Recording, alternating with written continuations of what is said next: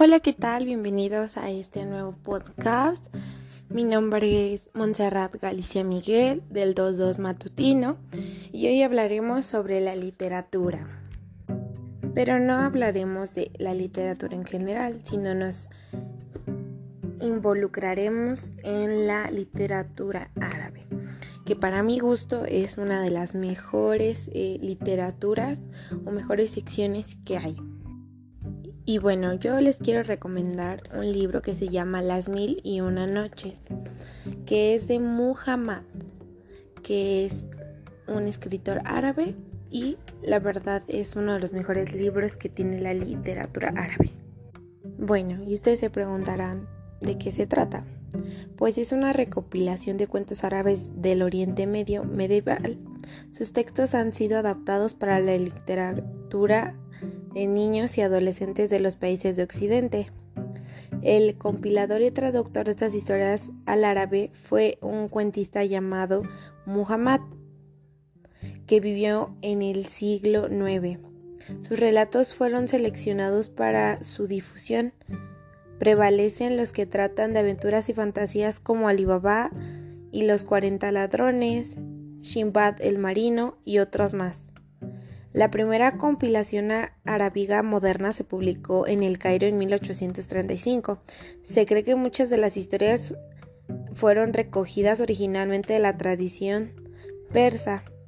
Hoy en día sería Irak, Irán, Afganistán, Pakistán, entre otras, y compiladas más adelante. Lo interesante de esta obra es que al estar dividida en apartados, sus historias son relativamente independientes, sus personajes y algunos hechos van entrelazados.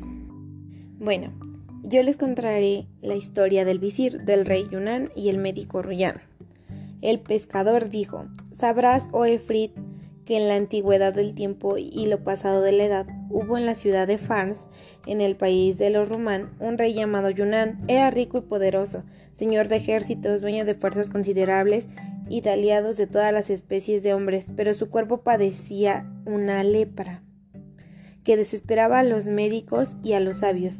Ni drogas, ni píldoras, ni pomadas le hacían efecto alguno, y ningún sabio pudo encontrar una eficaz remedio para la espantosa dolencia. Pero cierto día llegó a la capital del rey Yunnan un médico anciano de renombre llamado Ruyan, había estudiado los libros griegos, persas, romanos, árabes y sirios, así como la medicina y la astronomía, cuyos principios y reglas no ignoraba, así como sus buenos y malos efectos. Conocía las virtudes de las plantas grasas secas y también sus buenos y malos efectos. Por último, había profundizado la filosofía y todas las ciencias médicas y otras muchas más. Cuando este médico llegó a la ciudad y permaneció en ella algunos días, supo la historia del rey y de la lepra, de lo martirizada que estaba la situación. Enterándose del fracaso absoluto de todos los médicos y sabios, al tener de ello noticia, pasó muy preocupado la noche. Al despertar por la mañana y saludar al sol al mundo, magnífica decoración del óptimo, se puso su mejor traje y fue a ver al rey Yunnan. Besó la tierra entre las manos del rey e hizo votos por la duración eterna de su poderío y de las gracias de Alá y de todas las mejores cosas. Después lo enteró de quién era y dijo, he averiguado la enfermedad que atormenta tu cuerpo y he sabido que un gran número de médicos no ha podido encontrar de el medio de curarla.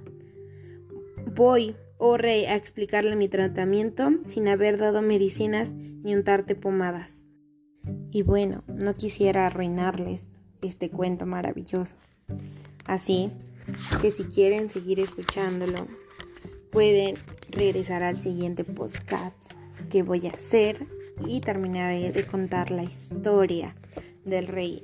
Y si no quieren esperar más, también pueden buscarlo en cuentas digitales y estará el libro. La verdad es una de las mejores obras que hay y muy completa. Así que espero que les haya gustado este podcast y les haya interesado el libro.